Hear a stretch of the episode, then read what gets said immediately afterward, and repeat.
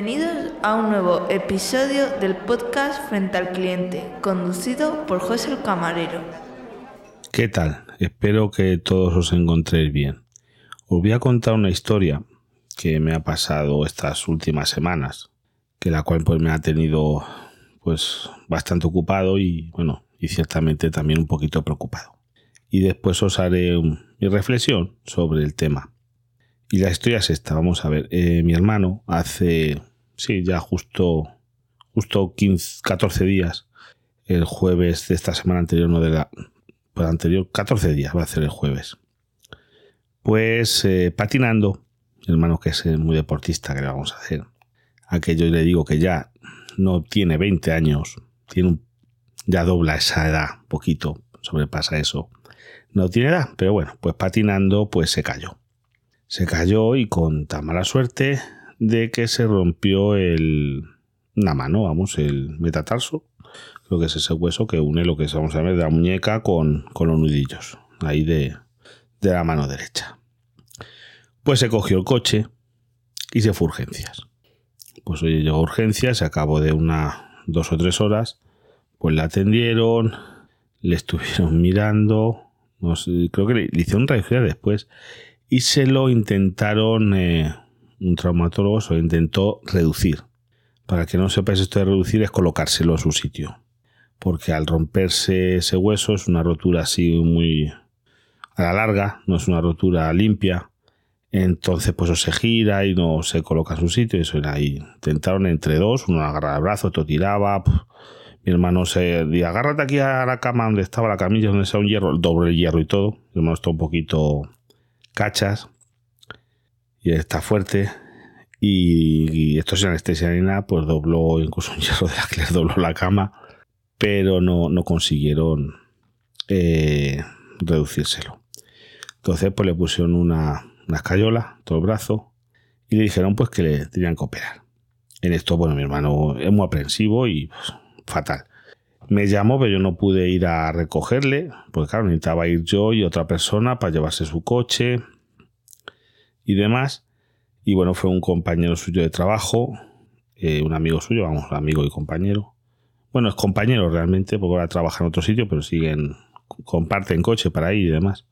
Y fue con su mujer para poder traerse a mi hermano y, y su coche que se había quedado allí. Porque, claro. Bueno, pues le dijeron pues que como máximo 15 días le tenían que volver a operar. Vamos, le tenían que operar. Eh, a la semana siguiente, pues hermano pasó una semana muy mal. Le llamaron para que el viernes fuera, este viernes pasado, a ver al anestesista, porque ya le habían hecho análisis y demás allí en previsión de, de la operación, le habían hecho algunas pruebas. Estuvimos hablando, hablando con el anestesista para ver qué, que además mi hermano esto como una magdalena porque muy aprensivo y se creía que se iba a morir. Yo con él, porque le llevé al, anestesista el viernes pasado. A ver, no tiene eso, pues yo pues le, le llevé yo.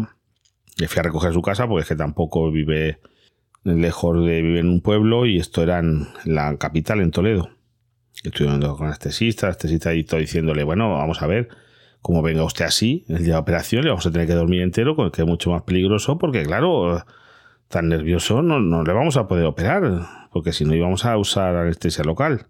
Porque hermano, todo esto que no se debe hacer cuando se es así es mirarte vídeos de operaciones, de gente que le meten placa, de gente que le meten taladros y le meten aguja de Kirchner, que es al final lo que usaron. Bueno, pues eh, luego le llamaron para operar el martes, este martes pasado, el cual yo también le llevé a la operación, claro, tenía que llevar para ayudar y eso, hermano, como una, como una malena, el pobre y teníamos cita a las diez y media de la mañana. Y nos llamaron, que íbamos de camino, íbamos con tiempo, era las nueve y algo, nos llamaron que dónde estábamos. Digo, bueno, pues vamos de camino para el hospital. No, es que se ha suspendido una operación, a ver si pueden llegar. Digo, bueno, si vamos de camino, no vamos a llegar antes. No, pues no se preocupe, vamos a estar esperando rápidamente, rápidamente. pues yo allí, a lo que daba la carretera, se podía ir, pues llegamos al hospital. En recepción ya no se estaban porque aparte directamente en el, en el parking del hospital que es de pago, que es carísimo, pero bueno. Pero bueno, claro, es un cómodo porque es el sótano del hospital y subes en ascensor y aparece directamente la recepción. Es una maravilla eso. Luego ahí tienes que cambiar para las habitaciones y ese tipo de cosas, tienes que cambiar el ascensor. Pero bueno, de ahí del, sótano, del parking sótano aparece directamente en Toledo un hospital nuevecito que tendrá dos años de inaugurarlo. Eh, aparece directamente en el hall. Hall muy bonito, grandísimo, de estos, vamos, un hospital muy moderno. La verdad es que bonito y moderno es, las cosas como son. Ahora, el parking es carísimo. Cuesta un riñón por hora. O sea, como usted dos horas, te tienes que dejar los dos riñones. Bueno, pues le estaban esperando en recepción llamándole. Está aquí, señor tal. Sí, sí, sí. Vamos, una silla de ruedas. Corriendo por los pasillos, vamos, que parecía que, digo, la gente nos miraba diciendo, están esperando aquí unos celadores, le llevan corriendo, este hombre o se está muriendo o tiene que ser, yo qué sé, un VIP. Pues llegamos directamente, vamos, que de esto lo estaban llamando cirujano a los celadores, que dónde estaba el paciente, digo, que le vamos subiendo pues le ayudé. Mira, eso es una cosa buena porque hermano, como una madalena, te lo digo, estaba, vamos, más hablando que un flan, aquello que es que se creía que le iban a hacer, yo qué sé. Pues nada, le ayuda a quitársela toda la ropa, ponerse la bata y las calzas y el gorrito para el pelo. Y ya pues le mete eso en el vestuario del quirófano, le meten pues en una camilla pues para el quirófano. Yo ya me quedo ahí fuera esperando. La operación a la media hora o tres cuartos de hora salió una media mal, le hablé con el cirujano, que había salido todo bien. Lo único, pues que habían tenido que volver a romper la mano. Por claro que eso es un fastidio, pero habían tenido que volver a romperle los huesos porque habían empezado a soldar eh, mal, en mala posición. Y claro, habían tenido que volver a romper eso para volver a colocárselo con lo que le iban haciendo, me dijo él, que lo vio en una pantalla, que le tenían puesto como una, una pantalla a él para que no viese lo que es la operación, pero como fue con anestesia local a que le sedaron, él iba viendo y notó perfectamente cómo tenían que agarrar dos tíos el brazo, para, otro tiraba para romperle los huesos otra vez. Porque habían empezado a soldar, habían pasado ya 10, 11 días más o menos. Y bueno, le, han puesto unas agujas de Kirner, que son unos taladros, y eso para posicionar los huesos en su, en su sitio y que a ver si sueldan adecuadamente y y no le quedan secuelas. Y bueno, pues ya le dieron el alta a las horas de reanimación y eso salió de reanimación, le ayudó a volver a vestirse, le dieron el alta y pues me lo llevé a su casa y estuve allí con él hasta que se encontró para estar él solo.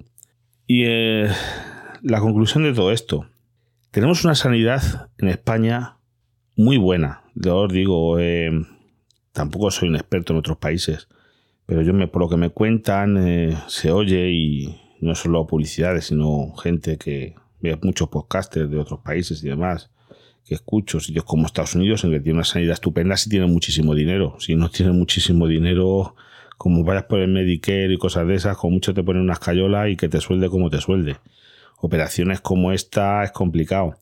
Pero claro, fijaros en esto. A lo mejor a mi hermano a lo mejor le tenían que haber operado, no te voy a decir inmediatamente, tampoco es una cosa de vida o muerte, pero a lo mejor a los dos o tres días no hubiera hecho falta tener que volver a romperle los huesos. Mm, a lo mejor hubiera sido mejor. Vamos a llamarlo mejor, un poquito más de tiempo. Luego os cuento otro caso. Mi hija tuvo hace, bueno, ha tenido ya en los últimos años unos episodios y demás que tuvo que acabar en urgencias, eh, teniendo que tomar medicaciones que se dan allí y demás, por unos problemas de vómitos, que no se sabe todavía por el qué son. No sé qué es una grana, pero se cree que es una cosa de tipo de, problema de otorrino. Puede tener alguna pequeña malformación, alguna cosita que, es una cosa de otorrino. Pues eh, después de pasar varias veces por urgencia en años, estamos hablando, tampoco es que sea una cosa continua, pero tuvimos que ir varias veces allí a, a, urgencias donde siempre nos han tratado bien. Oye, hay que esperar, eso lo veo normal pero mm, yo como los médicos y demás ahí siempre nos han tratado bien. El caso está en que la mandaron al, al otorrino, una cita preferente. Esto fue en junio, todavía estamos esperando. Para que le den cita. No para decir, no nos que te han dado cita para, mm, yo qué sé, abril del año 2024. Para enero del 2025, no. El problema es que no le han dado cita, que esto es una trampa que se hacen al solitario y es que no te dan no te dan cita, entonces no estás en lista de espera. Está en una lista que es como una prelista de espera para que le den cita. Te he puesto ya unas reclamaciones por escrito, he llamado por teléfono 20 veces, he puesto reclamaciones al, ante SCAN de Castilla-La Mancha por escrito, me han contestado que, que lo lamentan mucho, que no es posible darle cita todavía. Ahí tengo por escrito, me han contestado, ¿eh? tengo las cartas ya de SCAN, de que, pero bueno, que no hay otra cosa. Cita preferente para el otorrino. Primera consulta, que en teoría, según la ley de garantías que aquí en Castilla-La Mancha había, lo máximo eran dos meses. Pues esos dos meses ya vamos camino de seis. Desde junio que pedimos eso y seguimos sin cita. O sea, todavía no tiene cita. Luego nos van a llamar para darnos cita, para decir, oye, pues mira, ya tiene usted cita, dentro de cuatro meses. Pero es que no tenemos ni todavía esa cita. Que, hombre, entiendo que, y mira que es una cita preferente. Primera consulta. Pues no, no hay. Ahí está la solución. Luego os cuento otra donde yo vivo. El tema de que, vamos a ver, mira, ese, el pueblo donde yo vivo actualmente, yo llevo viviendo ya aquí veintipico años, ¿vale? Hace veintipico años había un médico, ese mismo médico que hay ahora. La población en estos veintipico años puede haber crecido del orden de 100 personas, no ha crecido más. No es, es un pueblo que más o menos se mantiene. Estamos en unos 2.000 habitantes.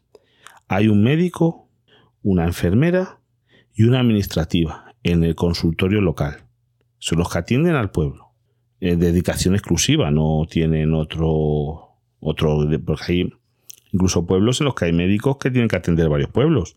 Mejor van unas horas porque son pueblos más pequeños y a lo mejor van tres horas a un pueblo y tres horas a otro. Pues os cuento, hace 20 años tú ibas y ahí había una lista para apuntarte para el médico. Tú tenías que ir por la mañana o alguien en tu nombre. Entonces, imaginaos cómo era el sistema.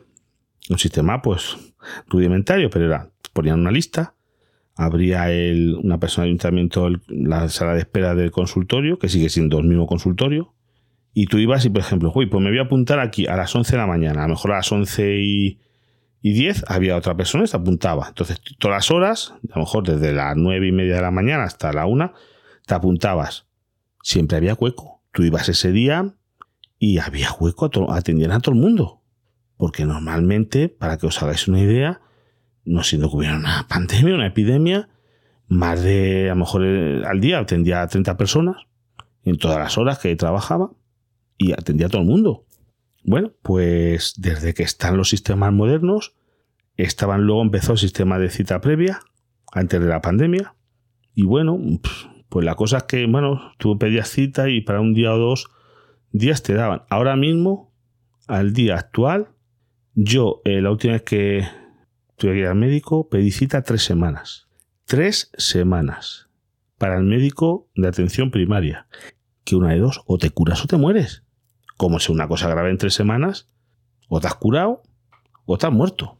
Igual pues una reclamación a Sescana, ese caso de, mío, me dijeron que, hombre, que siempre íbamos a estar atendidos, que para eso estaban las urgencias y el 112. Digo, bueno, bueno, pues me la guardo esa carta. Cuando vaya a urgencias, como me digan algo, iré con la carta. No, no, mire, aquí me dice el SESCAN, su jefe, que ustedes están aquí para atenderme. Que la que hace la gente, pues tiene que ir a urgencias. Se abusa de las urgencias, porque claro, yo imagínate, yo tengo, me levanto con vómitos, con eso, ¿qué hago? ¿Me espero tres semanas? Vomitando con una con eso, pues me tengo que ir a urgencias.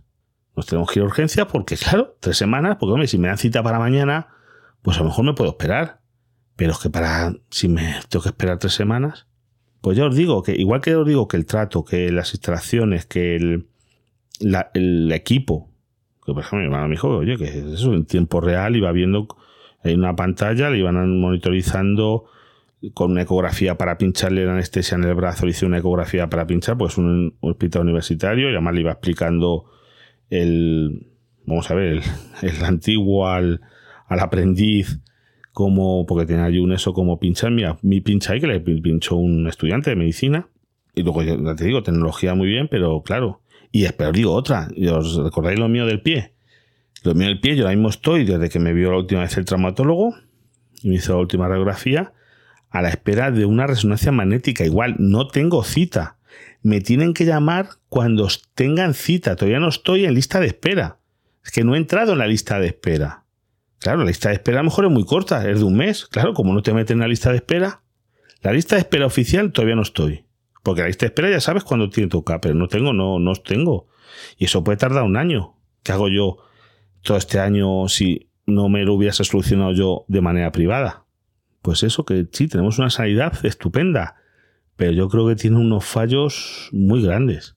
Yo no sé, mm, yo os digo, a lo mejor es que los recursos no se están explotando adecuadamente, porque ya os digo, en un pueblo como, como este yo no me creo que haya más de 30 personas al día enfermas para ir al médico. Es que no me lo creo. Y que tú cuando vas a la consulta, realmente tú ves que allí a la consulta del médico entra una persona de allá para cuando, a lo mejor una persona a la hora, sale y ahí no entra nadie más, no llaman a otro en otra hora y te dicen, no, no es que está atendiendo telefónicamente. Pues a mí me gustaría que atendiese a todo el mundo presencialmente para ver yo allí que esto funcione, que decir que los recursos, porque hombre, yo te digo nada, pero yo creo que a 30 personas al día te estoy calculando a unas 6 personas por hora, cada 10 minutos un paciente, que habrán pacientes de 5 minutos y pacientes de 20 minutos.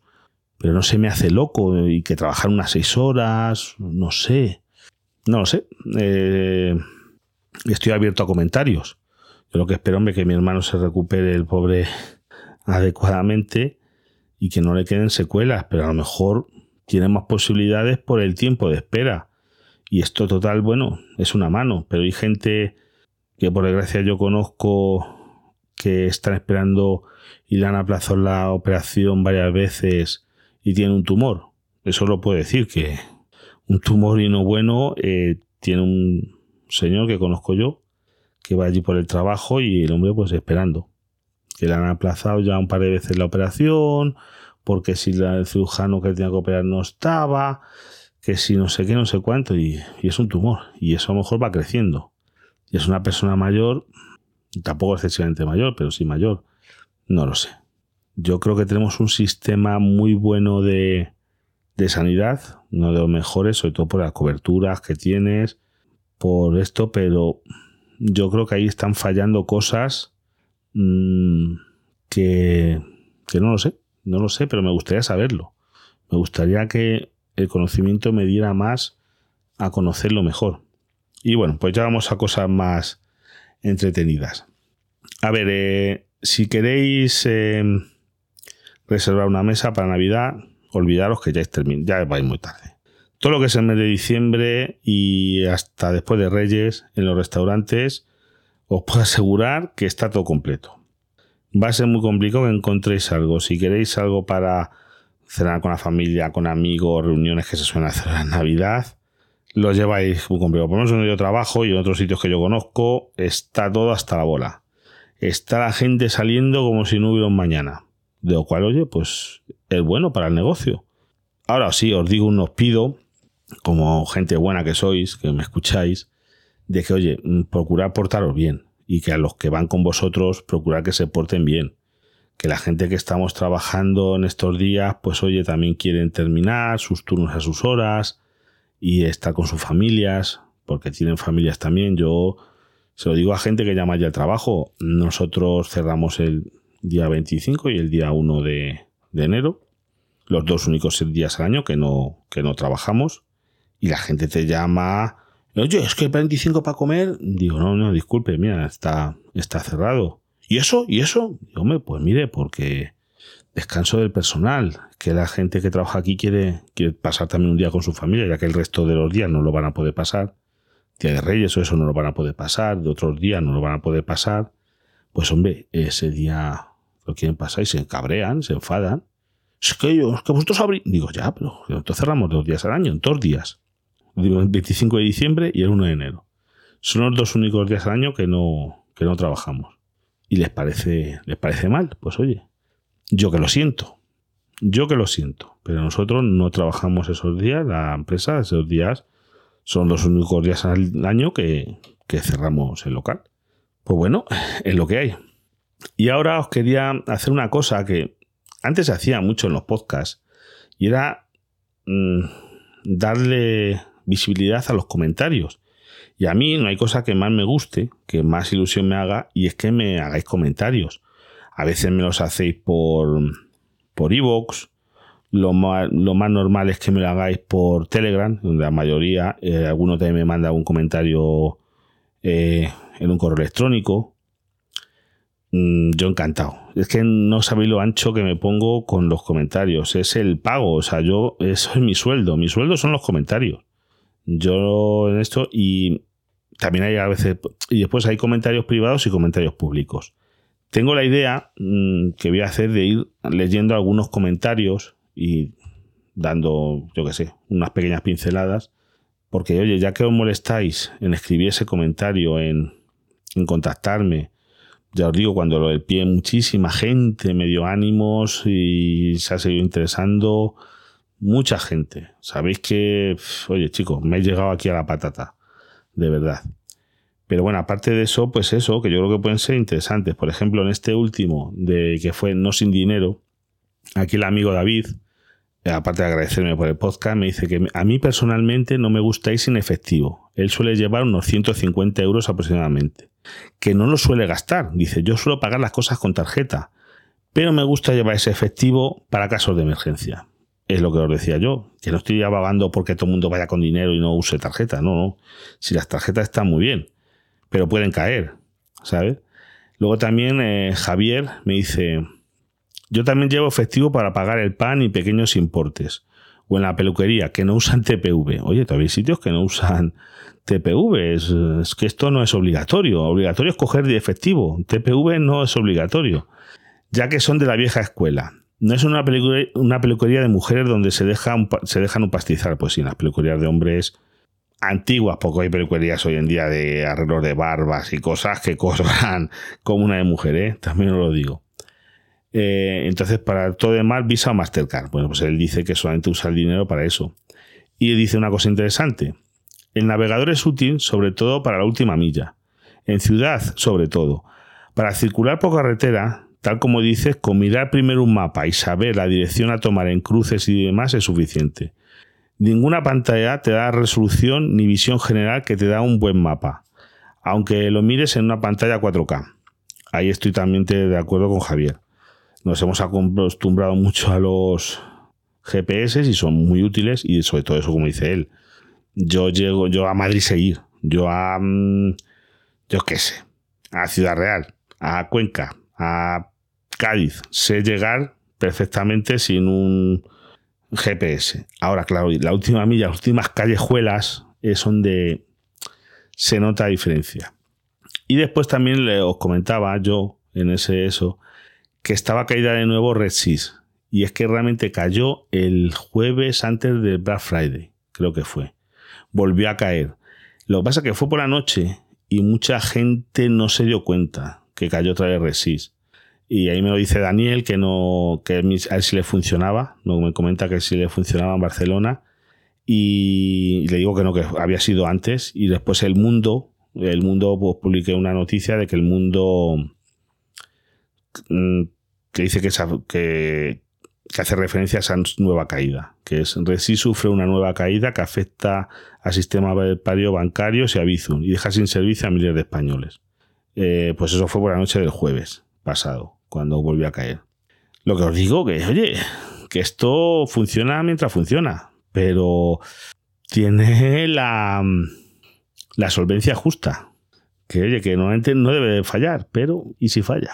Por eso yo soy me gusta tener un plan B. Un mapita en el coche no ocupa lugar, tampoco. Y un poquito de efectivo siempre viene bien para casos de emergencia. A que no lo uses, pero para casos de emergencia. Y ya sabéis, bueno, si queréis eh, comentar algo, hay el grupo de Telegram, que lo tenéis en la nota del programa, que es un. se comenta cada, cada nuevo episodio del podcast. Y, es eso, yo os iré comentando cositas así de que se me parezcan interesantes, los comentarios que vais haciendo en público. Si alguno no quiere que salga su comentario, pues me lo hace en privado. Yo de los comentarios en privado, por supuesto, no, no me voy a hacer eco. No siento que me lo dijerais. Pero es eso. Pues nada, hasta la próxima semana y que todo vaya bien.